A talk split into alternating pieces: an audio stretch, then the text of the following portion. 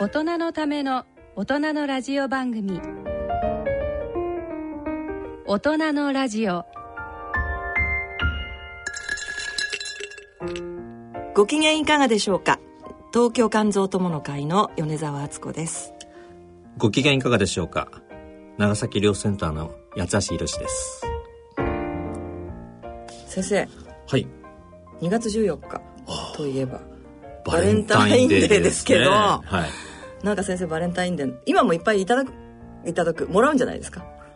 もらいます。もらいます？結構もらいます、ね、もらいます、はい、それはやっぱりあれですかね？あの嬉しいですかね？毎年のこと。いやいや嬉しいですよ。嬉しくない。嬉しい。ですけど嬉しくないって言えない。もらうのはやっぱり病院なので、はい、やっぱりいろんな人が病院の中で気使ってですね、うん私に送ってくる、まあ、ちょっとまあ義理チョコかな。そうですよね。というところがありますけど。なんか私も会社にいた頃はそれがもうやっぱり結構大変でしたね、うん、なんかうん。そうです、ね、あとはちょっと本当はもらっちゃダメなんですけどやっぱ患者さんがですね。もらっちゃダメだけど。外来の時にあの持ってきますよね。持ってこられるんですよ。そうですよね、はい多分その日あたりだったらね、はい、14日のあたりだったらやっぱりちょっと持ってこうかなっていう感じですよね,うんね、それはお返しとかもちゃんとやったりするんですかね？えっとです昔はですねもらったのをちゃんと覚えて、えー、お返ししてたんですけど、うん、これ結構大変なんです大変ですよね。お返しするとかね数もらったりするとね、うん。うん、そうです、ね、で1か月後ねあのやってたんですけどもだからもう最近はあのもらっても私はもう返しませんということで、えー、もう最近ここ数年間はお返ししてないですそれでいいような気もします、はい、なんとなく。ただ今日ちょっと実は言うとデパート行ったんですけど、はい、やっぱそのチョコレート売り場、うん、もういっぱいすごいでしょ。いっぱいですよね。私毎年すごい買うんですよ、自分に。やはり女性の方がすごく楽しみにしてんじゃない？自分チョコ。ああ。そうです。あの自分チョコは私 毎年すごい本当に自分に？2万円ぐらい買う。自分用に。うん。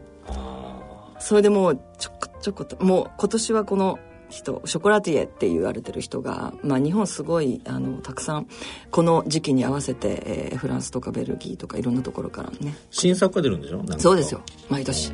なんか今日ここに合わせて。それで行列ができてた、そうですそうです。それでそういうショコラティエの人たちがあのデパ地下のね、はい、その時期にですねやってきてもうすごいですよ。サイン攻めだったりとか一緒に写真撮るとか。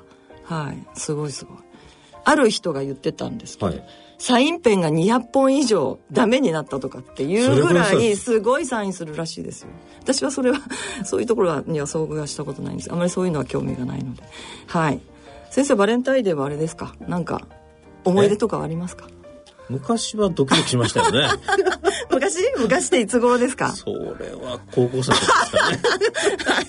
昔すぎますそれ。まあ そういう意味では、ね、高校生、うん、10代ですね。10代です、うん、なんか甘酸っぱいような思い出はありますまあでもあれですよね。チョコ禁止とかありましたもんね。昔小学校とか中学とか。持ってくるんだ。うん、うん、ありましたよね。いやそれでもみんな持ってきてどこで渡すかとかね。あどこで受け取るかっていうのは結構。呼び出されたりとかして。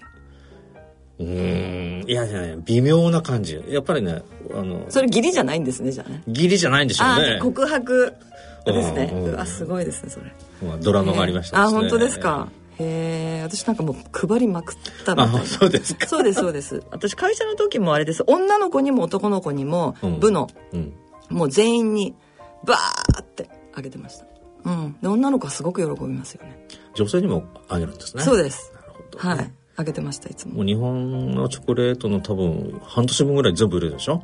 この時期、まあそうでしょうね。それでその先生が18だかそのぐらいからずっとまあ私も小学校とかってぐらいからですからものすごい歴史のあるイベントですよね。よね。これ、まあ、だけどいろいろ今日もらってはい。いろんなドラマがあるかもしれませんね。はい、そうですね。はい。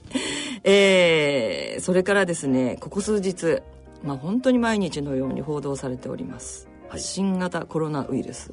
はいはい、ですけれども、これをまあ取り上げている番組がラジオ日記ではなかなかないということで今日、はい、あのドクターに、まあ、語っていただくと。いうふうに思っています、えー、前半ですね新型コロナウイルスのことについて、えー、先生にいろいろ伺います。それから後半は、えー、B 型肝炎の、まあ、新しい治療等々について、えー、お話をいただきます。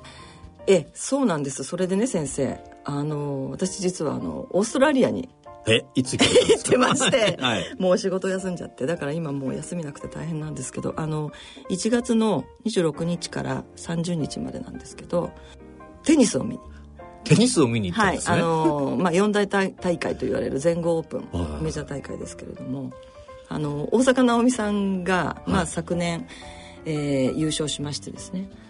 でもう1年前にですねその優勝した時からあもう来年見に行くって決めて行ったんですけど 大坂なおみさん 私がオーストラリアに行く前に負けてしまって。そうですか。それは残念で 見られなかったんですけど。だって大須賀直美を見に大坂なおみさん見に行ったんでで錦織圭選手が、はいあのーもうあのこん今回の全豪オープンは、まあ、危険怪我で危険ということだったので彼も見られなくて、えー、とただね日本の選手は実は車椅子の選手がうん2人男子も女子も優勝したんですよ先生。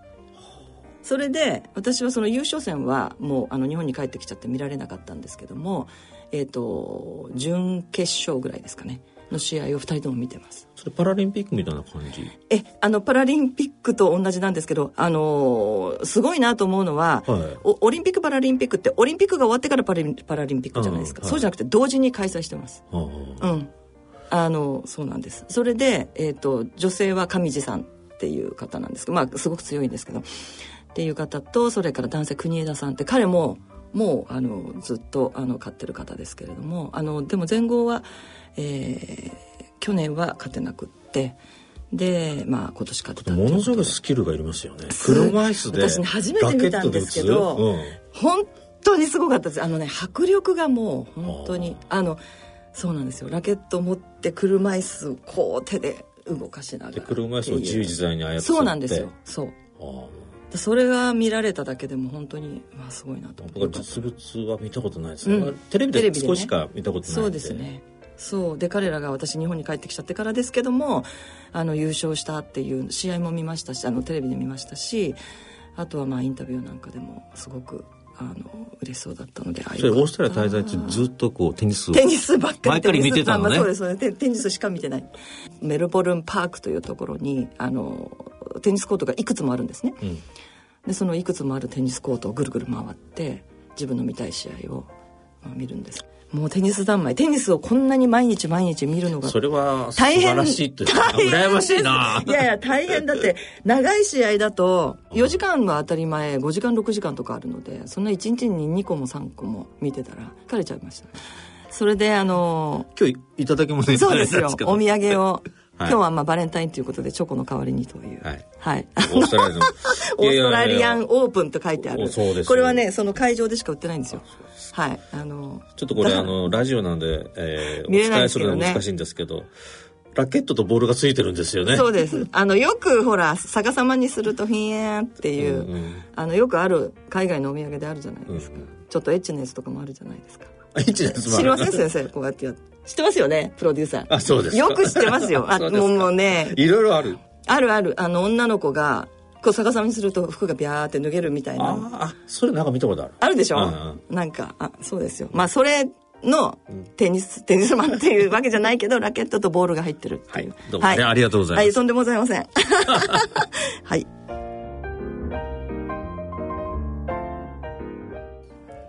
それでは大人のラジオ進めてまいります。この番組は野村証券ギリアドサイエンシーズ株式会社。アッピー合同会社。他各社の提供でお送りします。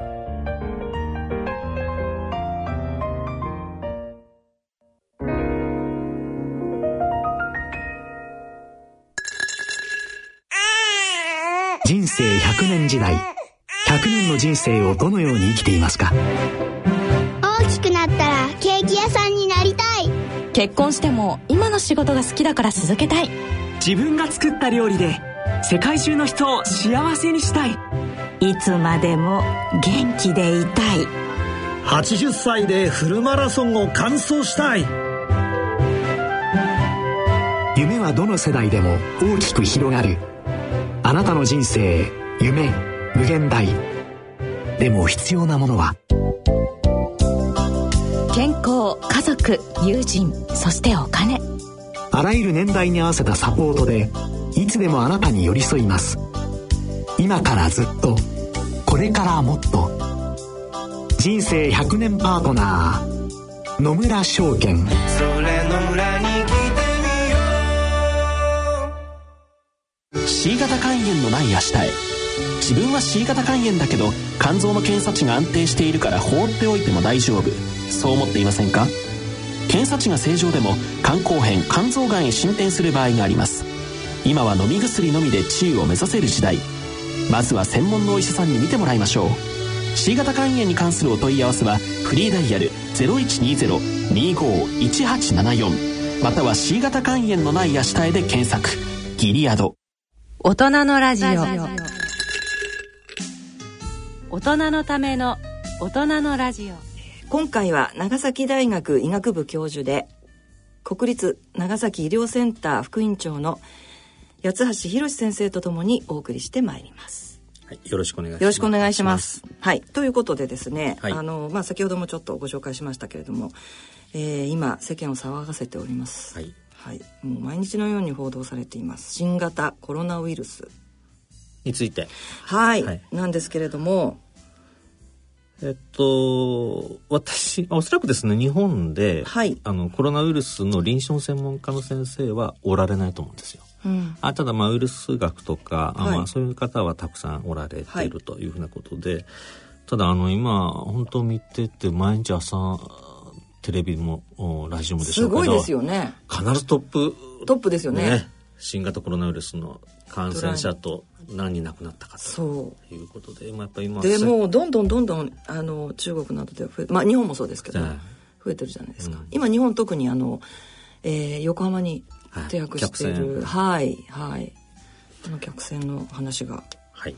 ありますよね、はい、それでちょっとあのなぜコロナウイルスっていうのかっていうことから少しお話ししたいと思うんですけどもともとコロナウイルスっていうのは風邪ウイルス、はい、であの私もやっぱあの学生の時にコロナウイルスは風邪の原因の一つであるっていうのともともとはあんまりこう大したウイルスじゃないっていうふうな、うん、あ記憶があります。学んだことですね。はい、でねなぜコロナウイルスと呼ばれるのかっていうと、ええ、今も大体ウイルスの写真が出てると思うんですけど、はい、丸っこい形をしてて、ね。うん、周辺にこうなんていうかなこうギザギザが出てるでしょ、はい、であれがちょうどねあのコロナっていうのはね実はギリシャ語で王冠なんですよ。はい、だから王様の王冠のこのこうなるほど。トゲっていうかねああいうのに似てるのでですね。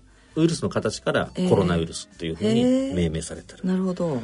あとコロナっていうとあの太陽のコロナ、ね、コロナ。あの、はい、日食の時に見えるとかいうことで、はい、やっぱそれもこうギザギザっていうことで、はい、まさにこう見えた感じで王冠コロナっていうのでコロナウイルスっていうふうに命名されてると。そうなんですね、はい、なるほどなるほど。であのもともとはもう風邪ウイルスなんですけどやっぱりこう、えー、いくつかの6種類ぐらいかな、はい、こう遺伝子学的に分かれてて、はい、でやっぱりあの、まあ後でお話ししますけど SARS っていうふうなことで、はい、一部やはりこうより重篤化するようなウイルスに変異したものが出てきたと、えーえー、コロナウイルスの中でですね。中でですね、はい。えー、いうことです、はい、それとまあ皆さん大体ご存知のように、えー、まあ潜伏期っていうか感染してすぐ病状が出ない。そうですね。で大体10日から2週間って言われているということで、えー、潜伏期間、はい。はい、普通風邪だとですね1日2日。インフルエンザも23日なんで、ん。そういう意味ではちょっとこう潜伏期が長いっていうのがね、ね、やっぱこの感染症の厄介なところ。そうですね。ね。というふうなことです。はい、それと、まあ、最初はもう風邪症状で、えーただもう今国際医療センターで、えー、こう実際あの入院された方の症状から言うとやっぱり倦怠感がもうちょっと強いと。いうふうなことで、はい、多くの方はもう本当風邪ぐらいで終わるんでしょうけどやはり肺炎などを起こすとやっぱり胸が痛いとか、えー、呼吸困難とか、はい、そういうことになるみたいなので、えー、やはり、えー、重症度によって全然症状が違う。中国では毎日のようにその死亡者数が増えて,、ね、増えてるっていうことで、まあ、そういう意味ではやはりあのまあ、あししいわゆる死亡する可能性がある疾患としてやっぱ、あ注目されてるというふうなことなんだと思うんですね。えー、ただよくよく考えないとですね実は言うと今あのアメリカではインフルエンザでもう1万人近く亡くなってる、あそれよく言うんですよね。引き合いに出されますね。はい。はい、だから一定その募集団で数えていくとやっぱりこうなくなる、うん、またアメリカは多分2,000万人とかそこら辺の感染者の中で、えー、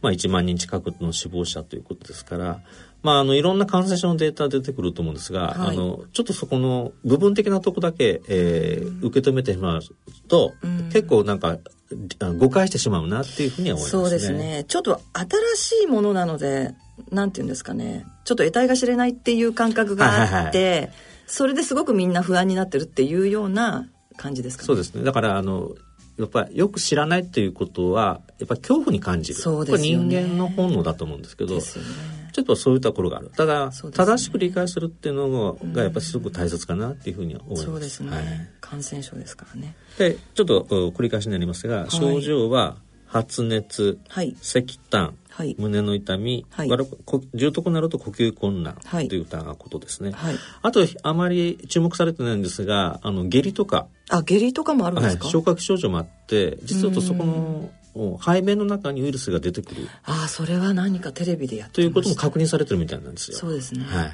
てなるとやっぱ公衆衛生上こう、ね、トイレのこととか、はい、あそういうことも非常にえー、この感染症の広がりっていう意味では重要なのではないかというふうに今ちょっと注目されているというふうなことですね。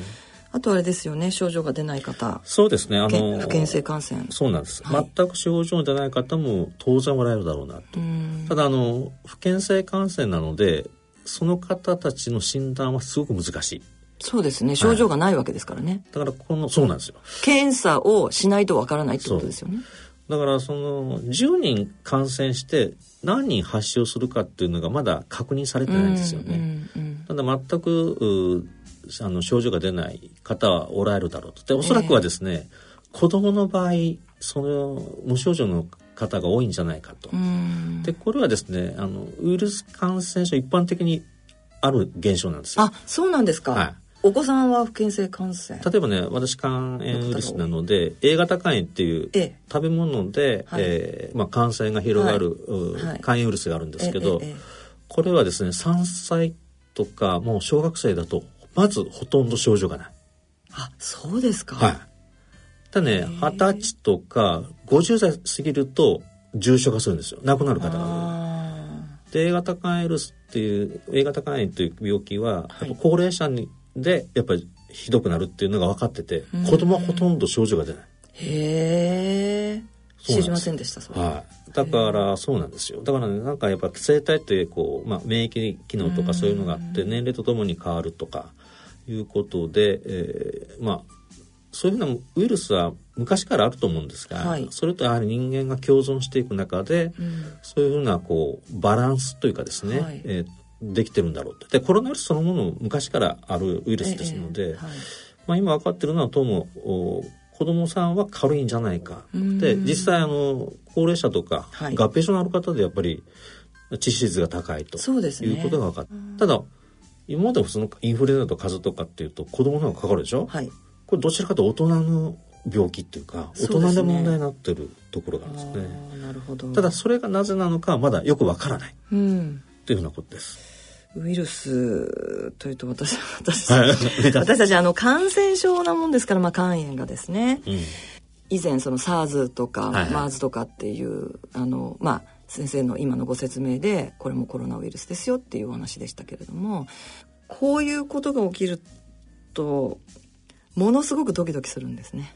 えー、ウイルスが病気を引き起こす時のその体のシステムというのはどんなえっ、ー、とですねあのウイルスっていうのはやっぱそれだけで生きていけないんですよ。えー、で必ずまあ細胞がいる細胞がいるっていうのは生きてる、はい、まあ、人もだし、えー、動物がいるんですよね。はいはい、でその中でウイルスは増えていくと、うん、それあの細菌と違うんですよ。細菌は細あの菌だけで増えていくんですけど。細菌とウイルスの違いですね。そうそうそうはい。これよくあの間違います、ね、それとねウイルスに感染してても何も症状が出ないのもかなりある。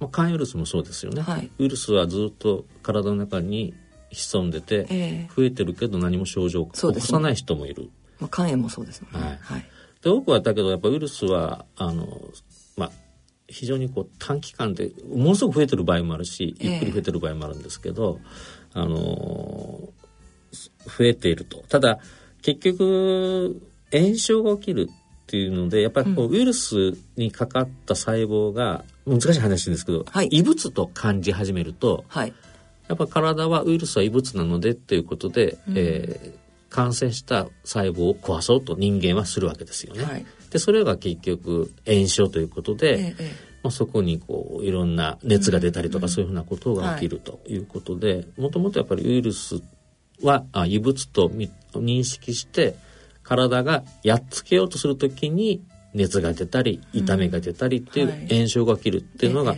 基本的なウイルス感染症のあの考え方ということですね。はい。なるほどなるほど。おそらくこのコロナウイルスも結局軌道を変えして肺の方で炎症を起こして肺を起こすというふうなことなんだと思います。はい。まあ、よくこれあの患者の間でもよく分からなくなっちゃって、はい、あのどうなんだろうっていう話になったりするんですが細菌とウイルスの違いというのをもう一回ご説明いただきたいんですけど。えっと、ともにですね、うん、あの病原性の物質なんですけど、はい、まあ、細菌とウイルスってよく聞きますよね。ええ、だけどどこが菌とウイルスどう違う違うのかっていうことなんですが、はい、ちょっと分かりやすく言うとまず大きさが違う。大きさが違う。で細菌の方が大きい。うん、でこれはあの普通の顕微鏡で見えるんですよ、ね、細菌は。うん、で実際あのなんとか病院の中では普通の顕微鏡で細菌のなんとかな種類を顕微鏡で見て判定してるわけです。はい、ところがウイルスは普通の顕微鏡では見えないんです。小さくて。はい。でこっちはあの電子顕微鏡ということで、はい、どちらかというとあの研究所とかですね、えー、大きなそういうところにはあるんですけどだからウイルスの感染症っていうのは実は見て診断するのではない、うん、大きさが違うというのが一つ、はい、もう一つね大きな違いは、はい、あのウイルスは必ず細胞がいるんですよね、はい、単独で生きていけない。だから、まあ、動物だったり人だったりの細胞の中で、えー、潜んで、はい、えー、増殖するというふうなことです。で細菌はあのそういうふうな細胞がいらなくて、ええ、いわゆるなんていうかなあのゲルというかね、はい、寒天の上でポッと置くとバーッと広がるんですよ、そうですよ。あそうなんですか？培地って言うんですけど。だから細菌っていうのは、まあ、環境さえ整えれば、はい、あの増やすことができる。あなるほど、はい、ウイルスはそうはいかないんですね。ウイルスは必ずあの細胞の中で。細胞生きてるものがいる。宿主っていうものがいる宿主がいるんですよね。そうですね。はいなるほどなるほど。そうなんですね最近、うん、はい。よく、はい、C 型肝炎の患者が自分のウイルス菌が菌がっていう人がいたり時々 まあいたりするんですけども全然違うということですね。ウイルスウイルスです、ね、って言ってほしいですね、はい、そうですね。はい、はい、今まであのまあ話題になったというか、はい、流行したあちょっとあのまとめていましたので、はい、えっ、ー、と皆さんあの SARS という言葉は、はい、あのよくご存知だと思うんですけど、ねはい、もう実は言うとあの18年前なんですね。もうそんなに前。はい。で、ね、これもやっぱコロナウイルスの一種で、うん、えー、これも中国からやっぱり、はい、えー、出てきたというふうなことです。で、はい、ただやっぱこの時は致死率が高いのではないかということで。そうですね。この時ももう本当にちょっとしたパニックみたいな。はい。ちょっと大阪の方でやっぱ感染の方が確認されたりとかして、で、やっぱりあのかなり皆さんこう恐怖感を持ってやってきたかなって、でうちの病院もですねやっぱサウの方が来た時にっていうことで、実はあの病院の外にテントを作ったりとかですね、えー、そのことをした経過で実際患者さんは来られなかったんですけどそうなんですね。やっぱ病院備えて、まあ、そう、はい、来られたらどうするかっていうふうな体制を取るということでやっぱかなり大騒ぎになったと思います、はい、ただこれやっぱり自然とまああ特にあの特効薬とかも、えー、作らなくても自然にこう減っていったということで、うん、やっぱあの感染をの広がりをブロックするとまあ、収束したかなというふうに思います。はい。うん、それと似たようなあウイルスなんですけど中東呼吸器症候群というのね MERS っていうのは、はい、あの2012年にサウジアラビアで、はい。えー、10年後ですね、はい。流行ったと。はい、ただあのもう一つ日本で結構注目されたのは新型インフルエンザですよ。すね、新型インフルエンザ。鳥、鳥、鳥インフルエンザですね。はい。これも大騒ぎになりました。えー、これ2009年だったと思います。はい。で、ただ、まあ、今までにないウイルス、あ、ね、ね、インフルエンザの方ということで、うん、えー、ワクチンも作られて、ええ、実は私は、あの、そのワクチンを打った、打ったんですよ。そうなんですか。はい。だからあのすぐ作られて、はい、すぐ供給で出さないといけないということで、うん、実は国立病院の中で早急に治験やったんですよ。職員を対象にして安全性と有効性を確認して、はい、でそれからあのこのワクチンはあの確立したと。へえワクチンがあったんですね、はい、あじゃあこれはちょっと安心ですよね、はい、新あの新型インフルエンザワクチンがあります。あそうですか。はい、はいあとですね。もっと遡ると。あ、そうですね。はい。あとね、歴史的にはですね、えー、あの、スペイン風邪。ちょっとお聞きになったことあるかと思います。はい、聞いたことはありますけど、はい、なんかもう大変だったっていう、亡くなった方もすごく多くただこれ結局やっぱインフルエンザの一種で、はい、それまで、ね、はい。日本あの世界の人がかかったことのないインフルエンザのウイルスの型が出てきたというのが1912年だったようです。うん、で、えーまあ、記録によるとですね感染者は5億人以上、はい、で死者は5000万人から1億人に及んだとい。うふうに言われてて、ねはい、えー、当時世界の人口は20万人であったというふうに、はい、あ20億人ですね、はいはい、ということから言うと20人に1人ぐらい亡くなった。すごい確率です、はい。はい、で実はこれ第一次世界大戦の真っ只中だったんですけど、えー、このスペイン風邪が流行ったというので大もう戦争やってる場合じゃないということで、ね、収束した理由の一つというふうに言われてる。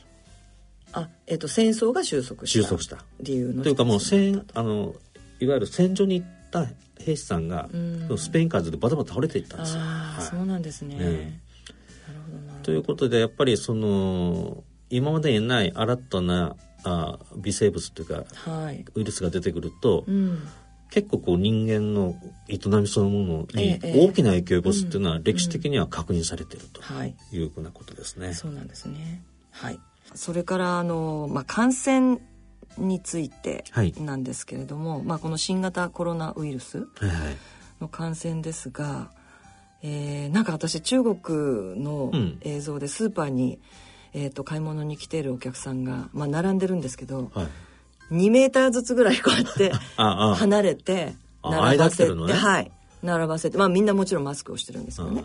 それであのもう決まった数だけあのそのバンバンバンバンたくさん入れないで入場制限をしてそれで買い物させてるっていう映像を、えー、23日前に見たんですけども感染っていうのはやっぱり飛沫で感染をするのでそういうことはやっぱ必要なんですか？だからあのピザを持ってくる時に、うん、手渡しじゃなくて、はい、おどっかの台の上に置いて、うん、離れて受け取るとかね。あそういうのもちょっと私テレビで見てあだからそれは多分飛沫感染ということを理解して、はい、そういう、まあ、予防策をしてるんだな。それはやっぱり理にかなってるってことですか？そのスーパー並んでるのが。そうですね。飛沫っていうのは、まあ、口から飛ぶっていうことなので。それが大体その2メーターぐらい。2, 2, 2 3メーターなんですよ。ああ、なるほど。だからね、あの、感染経路の話をちょっと整理すると、えええ、まあ、あの、空気感染ね、うん、もう空気に漂ってよく空気感染ってこのコロナ新型コロナのことを言う人がいますけど空気感染ではないですよね空気感染っていうのはね、うん、はしかなんですよで水疱瘡なんですよだからねあの感染。力が全然違う。違いますね、はい、でまあコロナウイルスはあの飛沫感染と接触感染なんですよ。はい。なので、まあ、そういうような口から出て23メーターは飛ぶけど、ええ、そんな空気の中にふわふわまあ漂うわけじゃないですけど、やっぱこう沈んでいく、えー、でもう一つは接触感染ですね、でこの接触感染の方があの私は重要じゃないかと思います接触感染。だからウイルスがついたものに触れてそれを口に入れることで感染する。なるほど。だから手洗いがもう少し重要なんですよ。そうですね、はい。もう私たちは日常生活いろんなものを触りますからね、はい、まあ、電車毎日乗ってつり革触ったりとか、まあ、手すりを触るとかってこともあるし、うん、だから空気感染と、はい、まあ風邪はインフルエンザもですけど飛沫感染接触感染ですね、うん、でもう一つ経口感染。はい、食べ物で感染する、まあ、うん、肝炎だと E 型肝炎とか A 型肝炎とかっていうのは、やっぱそういうウイルスが入った水とか、はい、あそういうふうなウイルスが持ってる動物の生肉ということでかかる、まあ、経口感染ですね。はい、それとあと血液感染。あ、これは肝炎ですね。ね。これは B 型か C 型肝炎で、やっぱりこう輸血とか、針刺しとか、はい、血液が直接体の中に入らないとうつらない、ということでそうですね、そういう意味ではあまり日常生活で普通血液感染はないです、ね、ないわけですよね。血液普通日常生活で見ることないですから。ね。はい、うん、実はそういう意味ではね血液感染というのは感染性っていうのはそんなあの普通は問題にならない。うん、でもう一つね重要なのが、はい、虫とか動物による感染。これは蚊とか。蚊。蚊ですよね。あと狂犬病かな、はい、犬に噛まれてとか、はい。まあ、蚊はマラリアもあマラリア。マラリアウイルスじゃないんですけどやっぱデング熱とかね、はい、日本脳炎ウイルスとかっていうのはやっぱ蚊なんですよ。だからそういうふうに、えー、こう感染経路にいろんなものがある、えー、ただねこれやっぱ正しく理解しておくってすごく大切。そうですね、うん、はい。でねまだ明確に提起されてないんですけど、新型コロナウイルスの濃厚接触っていうのは、まあ、23メーター以内におられて、はい、30分ぐらい同じ空間にいると、うん、大体濃厚接触って言えるのではないか、はい、だからあのまあ30秒とかね、はい、レジで通ったとか、うん、そういうのではね普通感染起きないと思うんですよ。うん、あの今東京で、はい。えっ、ー、とまあ朝夕ですけれども ラッシュ時にもうぎゅうぎゅうじゃないですか電車の中ではいもうほとんどマスクしてるんですけど皆さんね。東京のマスク率は高いですよ。長崎と全然違う。そうですか？全然違います。ただね、うん、それより大切なのは手洗いですよ。そうですね。それは今もう散々テレビ等で言われてますね、はいうん、マスクは予防にはなるのかならないのかっていうようなことがあのちょっとあれです。例えばね私医者になってほとんど風邪ひかないですね、はい、あそうですか。インフルエンザになったのも23年前に1回かな。それそうですか。でね学生時代は風邪結構ひいてたんですよ、うん、でねいろいろ考えるにやっぱり一日の手洗いの数全然違いますもん。あもちろん一人患者さん見ると手洗いします洗うんですね。洗いますし、であとですねあの水がなくてもあのアルコールですよ、はい、アルコールの手指消毒っていうのがやはりこういうような接触感染とかの、有効だというのも証明されてるので。そうなんですね。だからインフルエンザにしても新型コロナウイルスにしてもやっぱアルコールによる手指消毒っていうのは、はいはいあの大きなあの感染病気になるかなという気がします。だから皆さんちょっとマスクの方に目がいってるんですけど。そうですね。マスクがほらそれで今もう市場にないじゃないですか。困ってるんですよね。病院が大変ですよねそうなんです病院はやっぱりあのマスクは常備しておかなければいけないと思うのでえっとちょっとあのインフルエンザが流行ったというのがあってもう1か月前から職員全部こうマスクしてるんですよ、えー、でもちろんあの病院で全部買い揃えて、はいはい、あの職員には常備してありますよねしてやってるんですけど、はいまあ普通ですね、あの、一日一つじゃなくて、もう一日三、三つか、三つか四つ使ってるんですよ。取り替えるんですね。取り替えるんです。一日のうちにね。そうです。何回も。はい。まあいろんな患者さん見ていくので。ああ、なるほど。はい、それで、えー、なんですけど、実を言うとね、もう供給がなくなって、今、実を言うと1ヶ月。危険な状況になってるんですね。1。在庫が。1ヶ月もあるんですけど、持たさないといけなとかしてほしいですよね。本当急いで作って。あとあのなんか買い占めて高く売るようなそういう真似をしないでほしいですね、うん、本当に。まあ医療機関にないっていうのはそれ致命的ですもんね、うん、もちろんあの1か月もあるし、まあ、1か月でね入ってくるだろうと思うんですけどちょっと持たさないといけないので、まあ、今ちょっと1日1人1枚っていうのを昨日かな、ちょっとメール流して。ちょっと情けない。情けない。一枚。そうか、そうですね。まあ、アルコールやなんかもちょっと、あの、なくなりつつあるっていうようなことも、ちょっと。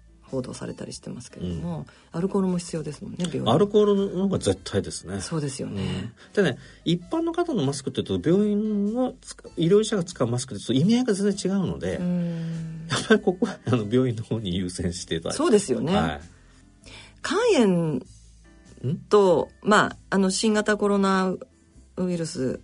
いわゆる感染者。と、まあ、全く違うんですけども、今先生に詳しくその感染のお話も、はいはい、あの、伺いましたが、まあ、全く違うルートで感染していく。まあ、ただ、感染症なんですよね。そうです、そうです。そうなんですよ。うつる病気なんですね。そうです。なので、新型コロナウイルスも感染してる人と感染してない人がいるわけですよね。はい、で、肝炎も感染してる人と感染してない人が。はい、ただね、今、あの、感染してない人も、まあ、ある意味では立場が逆になる可能性はいつでもある。そうですよ。うん、で、私、まあ、世の中が少しヒステリックにね、自分が映らない自分だけは映らないようにしようっていうふうにこう守っている防御しているっていうそういう状況を、まあ、さっきその電車の中でもほとんどの人がマスクをしてるっていうのを見てもそうなんですけども、うん、それを見るとちょっと胸が痛くなる。ん。ですよ。うん、うん、あのそうなんですね。あの感染症の患者あのとしてはですね。感染を広げない一つの方法に、まあ、隔離っていうのがあると思うんです、はい、要はあの、まあ、実際あの、うん、停泊してる船の中で2週間ちょっととどまっていただいたそう、ね,、いうことなんですよね。そうですよね。中国から帰国されても、まあ、それはでも仕方がないですよね。うん、ただあのちょっと報道やなんかで、えーと、これはあの千葉のあのまあ、勝浦のホテルに、えー、武漢から、はい、あの日本人の方がたくさん何百人もあの帰国されてますよね。はい、でその方たちがあの、まあ、泊まっていらっしゃる宿泊されてるその宿泊施設の従業員のお子さんたちが学校でいじめられたりっていうことが実際あるんですというのを報道でちょっと聞いてですね。ああやっぱりそういうことがあるんだなっていう。うん。これね思いがちょっと胸が苦しくなりますね私たち。ちょっと昔からやっぱちょっと日本人の中でこういうふうな行動を取る人はあっち行けっていう感じですよね。うん。ただね逆の人もいて、やっぱあの三日月ホテルですか、はい、よくやってると。はい、やっぱその英断にね賛辞を送ってる人もいるわけで、ねまあ、手を挙げられたっていうことが、うん、はいはい。でやっぱねあの中国から帰ってきた人も武漢に行く前は多分そんなこと23か月前に想定してなくて。そうですよね。まあ働いてらっしゃる方が本当に多いっていう。そう。ですよ。あの自動車の工場が工場がたくさんあるんですよね、ね、はい。で今そういう意味ではラジオ聞いておられるかもしれませんが帰国して2週間、えー、あのまあ、ちょっと一般とは交流ないようなところでおられるけど、えー、結局ご本人を全く想定しなくてそうですよで今本当は自由に歩きたいんでしょうけどそうです、ね、ここはまあ、感染を広げないということを理解いただいて、とどまっていただいてると。そうですね。いや、僕はね、日本全国民、感謝しないといけないと思うんですよね。そうです、そうです。そうですよ。だからね、むしろ応援するとかね。そうです。ホテルに対しても。そうです。そうですよね。そう。だから、そういうやっぱり言われのない、うん、うん、まあ、差別的な行動だったり発言だったりっていうのは、まあ、やめていただきたい。ですね。うん、って思います。はい。はい。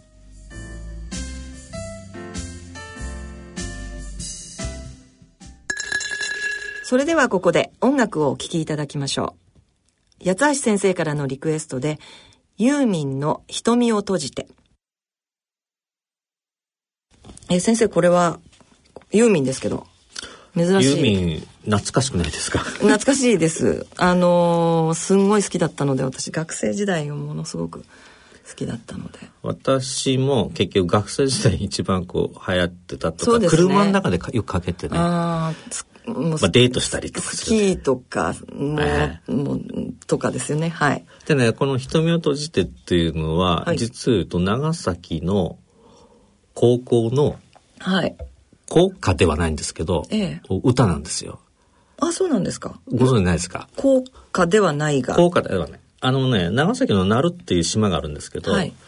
長崎の離島ですから、えー、で本島の五島の分校なんですよね。はいはいはい、で実は言うとそこの五島高校のなる分校なんで、ん。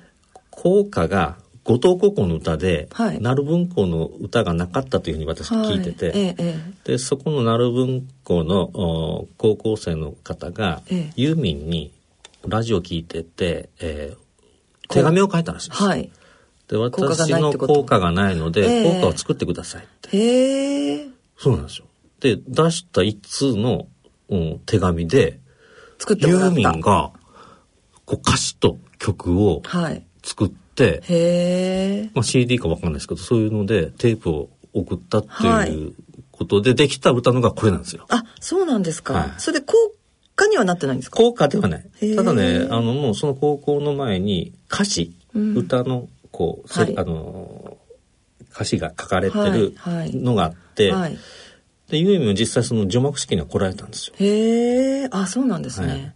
はい、それとですね、あの、どうしてこの曲流あの流したかって、リクエストしたかっていうと、えー、まあ2月で、はい、今から、まあ皆さん卒業されるでしょ？そうですね。はい。で、離島にいる高校生とかは、やっぱり、えー、島を離れていくと。だからその、ふるさとのこととか、うん、そういうふうな思いがいっぱい込められた、うん。歌詞なんですよ。歌なんですなるほど、はい、そうなんですね大人のラジオ。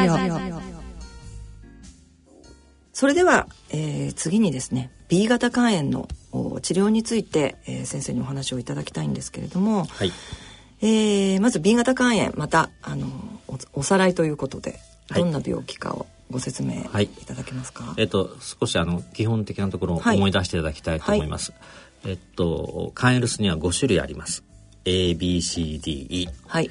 その中で B 型と C 型は血液を介して感染が成立する、はい、ということです。はい、それでですね B 型肝炎はあの多くの方はあ母子感染なんですよね。はい、お母さんが B 型肝炎持っててその生まれる時にお子さんが、ね,、さんが感染するということで、はい、今はワクチンがあるのでまあ、新たな感染することはいないんですが、ね、まあ、50年前60年前は、そういうことで母子感染した、はい、もう一つはあの3歳までの方がほとんどなんですけど、えー、やはりやっぱ予防接種とかね、はい、昔針を変えてなかったので、うん、その B 型肝炎のウイルスがついたあ針で、はい、子供の時に感染するとあの慢性化するとい。うふうなことです。だから今病院に通ってる B 型肝炎の方のほとんどの方は子供の時に感染してると。ね、はい、で大人で感染した場合は大体治ってしまうので、ね。はい、だからあの今病院に通ってる B 型肝炎の方っていうのは、子供の時に感染したんだっていうのはあの患者さんにもご理解いただきたいし、えー、一般の方にもちょっと理解いただきたいな、今あのワクチンがありますのでお母さんが、えーまあ、B 型肝炎でもお子さんは、まあ、ワクチンを、まあ、すぐに生まれてから打つ。だから今95%はブロックできてると。思います、うん、はい、なので患者は減っていますよね。減ってます。ただあの結局今病院に来たら50代60代の方っていう意味では数は変わらないですね。うん、それとこの病気は、まあ、症状ない人のがほとんどなんですけど、はい、やっぱり10%か20%の方が慢性肝炎とかあとさらにその中の23割の方が肝硬変肝がんになるっていうふうなことで、うん、全員じゃないんですが、うん、一部の方がやっぱちょっと生命に関係する病気になるっていうところが、えー、ちょっと厄介なところだなそうですね、はい。あのがんが出る方もいらっしゃいますので、はい、あの本当につい最近ですけれどもあのやっぱり B 型肝炎にかかってることは知ってたんだけれども通院をしていなくてですね。時々いらっしゃいますよね。いやかなりおられます。かなりいますね。あの、やっぱり先ほどからそのウイルスがいても症状がないっていうお話を先生ずっとされてましたけれども、まあ、B 型肝炎も同じようにそうで、自覚症状全くないので、まあ、B 型ってことは自覚していても、まあ、通院していなかったので、なんか調子おかしいなと思って、で、見てもらったら、もう5センチのがんができてますっていう方。からおられます。はい、大体病院に紹介になるのはそのパターンが多いですね。いらっしゃいますよね。あのやっぱり電話かかってきますねそういう方。うんはいあのっていうふうにまあ、えー、数は少ないんだけれどもそのように、えー、進展してしまう場合もあるということですね。はい、ただまあ、はい、通院していたらば、はい、そのようにはならないのかっていうことなんですけれども。えっとね、うん、えー、っと治療が必要な人はお薬を出す。はい、でお薬を出すことで、まあ、ある程度ちょっとこう病気が進みそうとかがんのリスクがある人は薬出すので、はい、実は言うとあのこの薬飲んでると発がんはかなり抑えられるっていうのは分かってるんですよ。そうですよね、はい、で多くの方は実はあの薬も飲まなくていい、うん、ただね定期検査は必要なんですよね。そうですね。いつどうなるか分かんないんですね、うん、だから私のだから肝機能が正常で何ともなくても、はい、必ず年1回は、超音波の検査をして、ええ、肝臓にこうがんがないかっていうのを見てます。うん、で、実際私が見てる患者さんで出てくる人はそんなにいないんですよね。だから B 型で肝臓がんができる方っていうのはどちらかというと私の病院に通ってる方じゃなくて、えー、外からやっぱ症状があってというので、はい、紹介のある方の方が圧倒的に多いです、ね、あそうですか。はい、えっ、ー、と先ほど先生治療っておっしゃいましたけど、まあ、今いいお薬がたくさんありますよね、はいはいはい、もうかなり前から、まあ、核酸アナログ製剤っていうあのお薬ですけれども、はい、いろんな種類のものが出ていると。そうなんですね、はい、あの実は言うとね2000年までは B 型肝炎ってものすごく難しい病気だったんですね。で実はあの肝炎がひどくて亡くなってた方もおられるんです。私ね十数名実はもう患者さん、はい、B 型肝炎以前なくしてるってことですね。はい、ただ2000年からはあのライムジンゼフィックスっていうふうな薬が出てきて、はい、もう20年になるので、えー、あのこの20年間かなり状況は良くなってるというふうなことです。ただあの問題なのはずっと飲まないといけない。そうなんですね。ね今のところ。うん、で勝手にやめてはいけない。やめられない。うん。うんまあ、というようなことです、ね、そうですね。生涯まあ飲むというお薬、うん、今のところですけどね。はい、そうなんですね。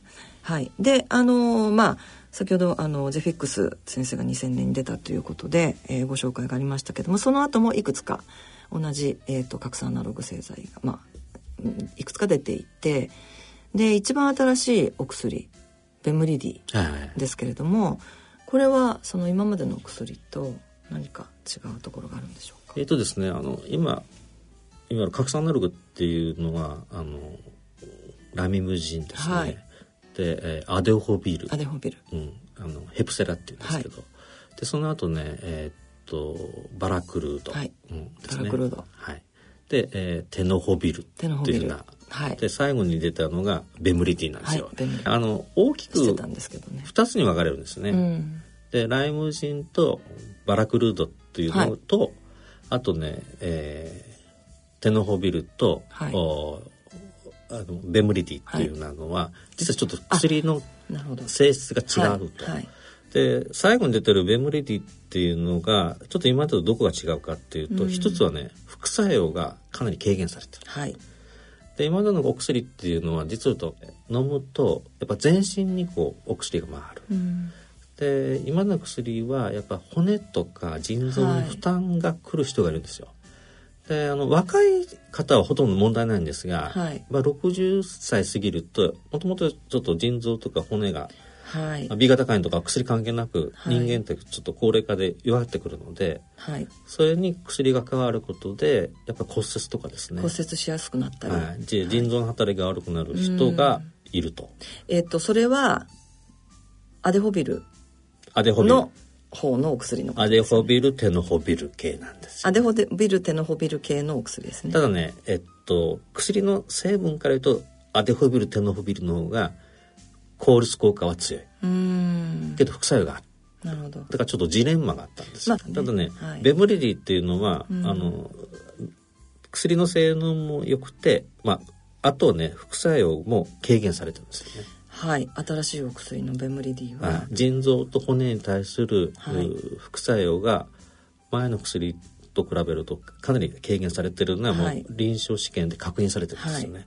はい、でどうしてかっていうとこの薬は飲んで、うん、こう全身に行かなくて肝臓にだけ行くようにデザインされてる、はい、あそうなんですね、はい、今までは全身に行ってたけど全身に行ってたのがもう肝臓だけに行くようになったのであの薬の量を10分の1に減らしても同じ効果を示すようになったというので、まあ、そういう意味では画期的な薬というようなことですね。なるほど、はい、そうなんですね、うん、えー、それはすごくねいいお薬が、まあ、出たということで、そうすると今あ新たにあの投薬治療を始めるっていう場合は皆さんベムリディ。長崎に関しては今ちょっと女性制度で薬のチェックしてるんですけど、はい、もう90%ベムリですね。うん、バラクルードっていうことはないですか、ね、バラクルードから変えてます私は。うんとそれは効かなくなってから変える。いやじゃなくて？バラクルードで特にあの困ってないそうですね。バラクルードもやっぱりすごくいいお薬お薬いいお薬なんですよ。ですよね。もう長年ずっとあの飲まれてる方もいて何の変化もなくて特にこれといって副作用もなくて。でウイルスをもう抑え込ま込んでると。そうです。だからバルクルードが出ても10年ぐらいなんですけど、うん、それからもすごくあの外来はまあ、患者さんもですし主治医も非常に楽になったんですよ、ねえ。ー、ただですねバラクルードっていうのは実を言うとあのエス抗原を下げる力が弱いんですよね、だからもう計算上ですけど、はい、ずっと飲まないといけない。そうですね。だから早く薬をやめれるっていうことから言うと計算すると、うん、そのテノホビルとかベムリディの方が早くやめれる可能性がある。あると。はい。まあ、基本的には一生飲まなきゃいけないというのが前提なんだけれども、あの、まあ、場合によっては、そのエス抗原値の、はい、まあ、下げるだんだん下げてくる、下がってくるということが起きてくれば、えー、まあ、やめられる可能性もあるということですよね。あとね、若いあの患者さんにとってこれ理解していただきたいんですけど、まあ、B 型肝炎で薬飲んでると、はい、妊娠出産してはいけないのではないかそうなんですよ。これがねやっぱり。思われてる方多いと思うんですがはい。これもずっと今までの薬は割とそういうことを言われていたので、はい、ただテノホビルに関してはもうこれアメリカでもう確認されてるんですけど、うん、2,000人近く飲んでる人と飲んでない人で比べたら、うん、子供に対する影響が薬で差がないことが確認されてるんですよね、うん、ですから、まあ、妊娠出産とかそこら辺の可能性のある方は、はい、もう私はテノホビルっていうのを出してます。そうですよね、ね、まあ以前は本当にもう今薬を飲まなくちゃいけない状況に少しずつ進行していってあるのにもかかわらずやっぱり子供が欲しいのでってちょっとじゃあ待ってどうしようっていうような、まあ、そういう方たちのお話が随分ありましたけれども今全くではそのような悩みは実際私は、まあ、あの妊娠されてる方にテノフビル処方して、でお子さんは、ね、あのもう全然問題ないです。ね。だからよくそういう相談が以前ありました。あるでしょ？うん、実はねここら辺のことをきっちりこう理解してしてる先生が？薬を出し切る先生は少ないんですよね。うんみんなこう無難に無難にっていうことで、はい、いやもう薬大丈夫かなってつい言ってしまうんだと思うんですけど、うんうん、まあいろんなこうエビデンスということで確認されてるところではちゃんと説明してですね、はい、もちろんあの薬なので何もないことはないんですが、うんうん。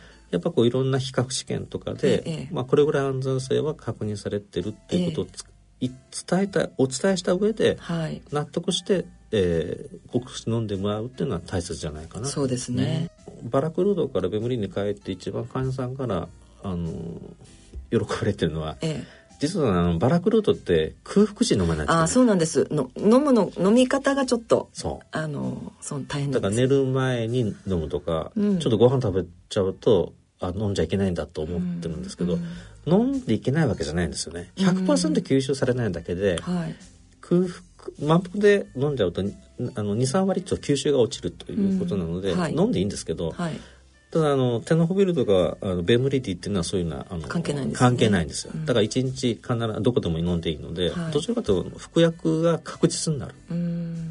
というふうなことがありますね。なるほど、はい、なるほど。わかりました。はい。ベムリティについてちょっとご説明いただきました。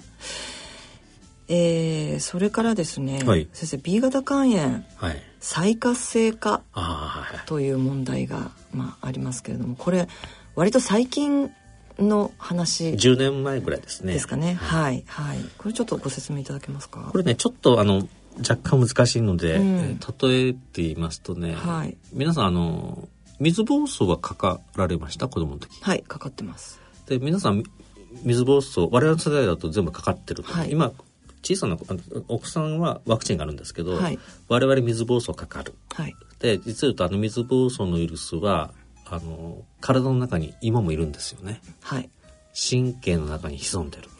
あの私ものすごく疲れたり寝なかったりすると、はい、で 出てくるの？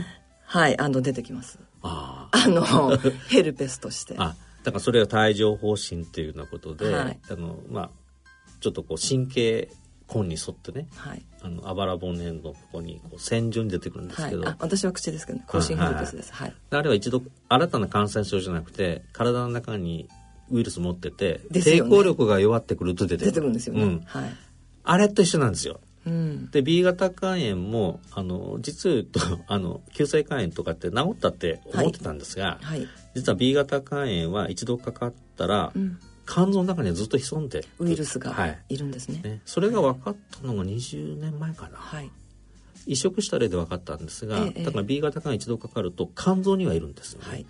ただあの免疫力があるのでもう普通あの一旦かかって治ってしまうともう普通は何も影響しない。その状態は治ったって言うんですね。治ったと言います、はい、ただ結局今ね、えーと、抗がん剤とか免疫抑制剤とか、はい、昔ないお薬で、まあ、治療法も良くなったんで、はい、そういうふうなねちょっと特殊な薬を使うと、はい、さっきの水疱瘡のように肝臓に潜んでる B 型肝ウイルスが急に出てくる。出てくるんですよ。そうですね。でこれがね結構ね出てくると重篤化するんですよね。ああこの水疱瘡の話はすごくわかりやすい。わかりやすいですね初めて聞きました。再活性化でこの話を、うん、はい。水疱瘡はここら辺のまあ帯状疱疹はこれぐらいですけど、はい、B 型肝炎が再活性化するとどうなります？命に関わってですよね先生、えー、はい、激症肝炎を起こしたりしますか、はい、で何人かやっぱり亡くなられてるんですよね、ね、はい、なので、えー、ただねあのこういう人はあの検査があるので、はい、まず一度 B 型肝にかかってる人、はい、それとそういうふうな特殊な薬を投与する人っていうふうなことで、うん、専門の先生はねこの辺ようが分かってる。あの例えば自分が分かってればまあでもこの再活性化の問題がを知らなければですね、まあ、自分が例えば B 型肝炎だ以前言われたでももう治ったよって言われた、はい、っていう患者、まあ、方がいらしたとして、うん、まあ例えば抗がん剤を使うことになったっていう時にそれをじゃあ医者に言うかっていうと全然結びつかないじゃないですか、はい、関係ない病気だと全く別物だと思ってますよね。っていう場合に例えばそのドクターがですね抗がん剤を使う側のドクターが、えーと、例えば B 型肝炎の検査をするとかそういうことはあるんいやそれは普通検査をします。あしますか。はい。あそうなんだ。ね、ちょっと抗がん剤もピンからキリまであるので、うん、ただやっぱり、えー、起こしやすい抗がん剤っていう場合は必ずやります。ああ、はい。で、ちゃんと説明されてるんだと思うんですけど、ね、そうなんですね。はい、じゃあまあ、あの、まあ、大丈夫。自分が、まあ、自分から申し出なくても平気。うん、特にね、あの、血液内科とか、はい、あのリウマチ、はい、リウマチです、ね、あそこにと使う薬が特殊なので、はい、必ずこの検査はされます。はい、だから一度 B 型化にかかってるのかどうかということですね。それとね、この一度 B 型化にかかってるっていうのは、決して稀なことではなくて、えー、日本では大体2000万人はかかってるんですよ。すね、2000万人ぐらいはそう。おられる 5, 5人に1人はかかってるわけです。そうですね。だからそんなに、なんでしょう特別な病気ではないんですね。そう。だから B 型肝炎に一度かかるっていうのは実はそんなに稀なことではない。稀なことじゃないんですよね。うん。持続感染してる人が100万人いるだけで、はい。うん、一度かかった人っていうのはその20倍いるっていう。そうですね、はい、B 型肝炎を理解するっていうのはそれじゃあそういうことなんですよ、はい、で、ね、地球規模でいうと20億人一度かかってるんですよ、うん、はい、だからあのその B 型肝炎に一度かかったっていうのがなんかすごく変に心配するのではなくて、はい、まあそういうようなあ感染症であると、うん、ただあのちゃんとこうガイドラインがあってですね、ええ。えー、ちゃんと検査をするっていうのと、はい、予防投与が必要な人、ええ、ベムリティとか、はい、あのバラクロードなんですけど、必要な人には投与されてますので、うんはい、そういうようなあことになってます。だからちょっと B 型化の再活性化っていうのはちょっと理解したのが難しいんですが、まあ水疱瘡水疱瘡です、ね、帯状疱疹と思っていただければ、うん、あとはあれですね。いいかなと思います。まああのご自分が過去に B 型肝炎にかかってるよって言われたことがある人はまあそういった新しい治療抗がん剤等の治療をするときにきちっとお伝えした方がいいですよね、ね、はい。わかりました。はい。えー、それからですねあのまあ先ほど今現在使われている核酸アナログ、まあ、ベンムリティ等々のお話を伺いましたけれどもあのやっぱり B 型肝炎は C 型肝炎と違って、えー、ウイルスを完全に、えー、体から排除することが今のところできませんよね。そういったお薬はまだできていないと、まあ、C 型肝炎はそういう薬ができましたけれども、うん、で B 型肝炎の患者はやっぱりそれを もういつできるかいつできるかというふうにみんなあのもう首を長くして待ってるわけですけれども。今現在あの進行している、まあ、B 型肝炎の新しいお薬について先生何かご存知ですか？えっとですねまだあの治験状況臨床試験の状況ですけど実はとも海外で、えー、成績が発表されて、はい、今あの日本でも同じ薬の治験が行われてます。はい。ね、今までの薬とどこが違うかっていうと、えー、今までの核酸アナログっていうようなお薬は、はい、B 型肝ウイルスのこう増える過程の最後の方をブロックする薬なんですよね。ウイルスが増える過程の最後。そう、うん、ウイルスもこう製造過程があってね。あ。増えていくプロセスがあある中で、はい、こう5段階ぐらいあるんですが、はい、あの今の核酸アナログって最後のところなんですよ。はい、で実はねその前の段階と前の段階。2箇所をブロックするようなお薬の治験が行われてる。なるほど。そうなんですね、はい、だからよりねウイルスのこう根幹にね、えー、のところでウイルスがもう増えなくしてしまうようなお薬なんですよ。はい、なので、まあ、注射薬と飲み薬なんですけど、ええ、今それが行われてる。はい、でねその注射薬っていうのがどうもかなり効きそうで、ヨーロッパでですねあの月1回打つ注射なんですけど、はい、月1回。月1回、はい、3本打って実と S 抗原が消えた方がおられるんですえ3か月で？3か月でへえそれだけでですか？そそうその注射だけで。大体その注射を打つと S 抗原っていうのがね10分の1か100分の1下がる。3,、はい、3ヶ月。3か月で。すごい。だって月1本ですもんね、うん、すごい。だから1万ある人が10分の1だと1000なわけですよね、うん。あの100分の1だと100になるわけですよ。はい、だ1000の人は10分の1だと100になり10になるわけですよね。えー、まあ、あのちょっと1以下というかそこら辺が消えるレベルなんで、もっと低,、はい、低いんですけど、えーえー、3本でそれぐらいなので、まあ、これを一応12本打つっていうプロトコールで今走ってるんです。1年間 ?1 年間。この治験は日本では？やってます。まあ、いろんなメーカーさんメーカーでそうですね。他にもありますやってるので、はい、今結構ねこう活気づいてるんですよ。そうですよね、はい、B 型肝炎いやもう今か今かとこの治験がの状況をですね患者はもう知りたくてしょうがないんですけれどもあのただちょっと結果が出るのが1年後なので、はいえーまあ、それまではですねこう薬飲んでる飲まないっていうのをブラインドでかかってて目隠ししてるような状態で、まあそれは有効性と安全性を確認するために仕方もないことなんですが、まあ、楽しみに待っていただきたいなっていうふうには思うんですね。すね。まあ、私はかなり期待してます。もちろん。はい。ああ、なるほど、そうですか。はい、それはじゃあもう皆さんもぜひ、あの、はい、B 型肝炎の方ですね、期待していただきたいと思います。あの、みんな、その S 抗原値がですね、やっぱり気になって気になってしょうがないので、うん、B 型肝炎のウイルス検査というのも S 抗原値を測るという検査なので S 抗原の量を気にしうん、するしている患者さんはかなりのレベルですね。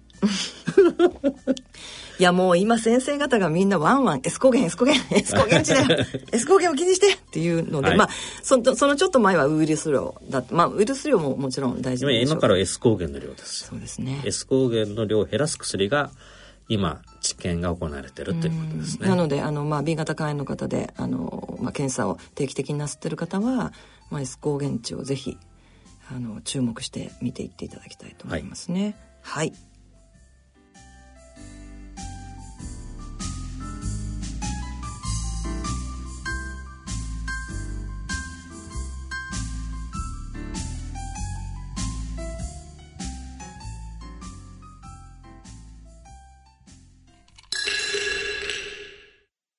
C 型肝炎のない明日へ。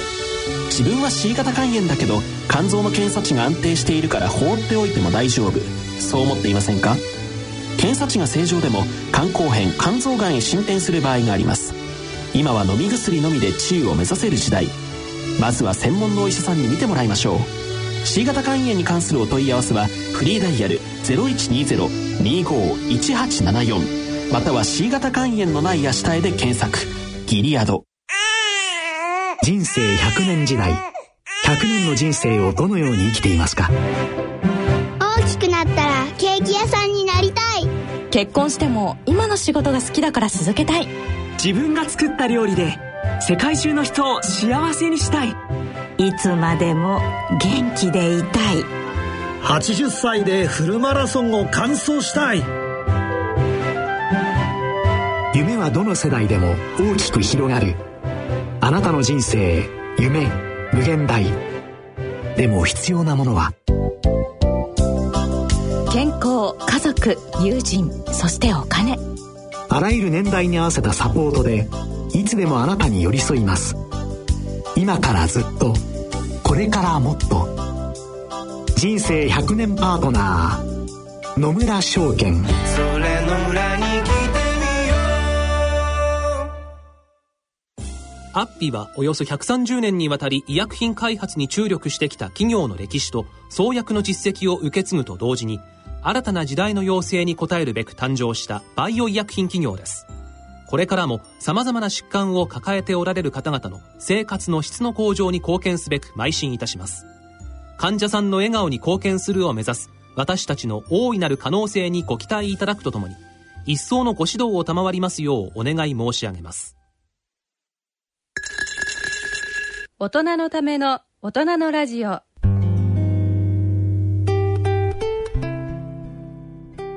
今回の大人のラジオはいかがでしたでしょうか、えー、八橋先生。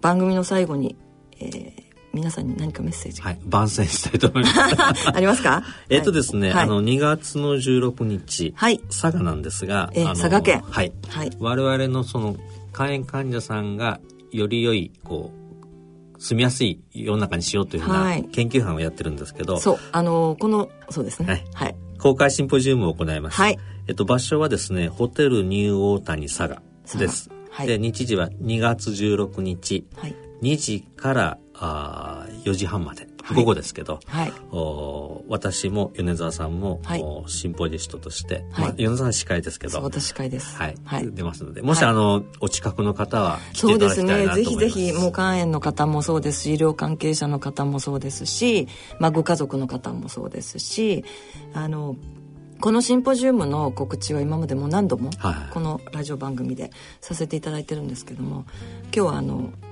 えー、その仕切りのご本人のやつ先生に、はい、いらしていただいたので、はい。はいえー、先生の方からご紹介いただきました、はい、番組では疑問質問ご意見ご感想をお待ちしています。宛先です。郵便の方は郵便番号105-8565ラジオ日経大人のラジオ係まで。あるいはラジオ日経大人のラジオの番組ホームページからの投稿もお待ちしていますそれではお時間となりました。今回のご案内は私米沢敦子と準レギュラーの八橋宏でした。それでは次回の放送までさようなら。さようなら。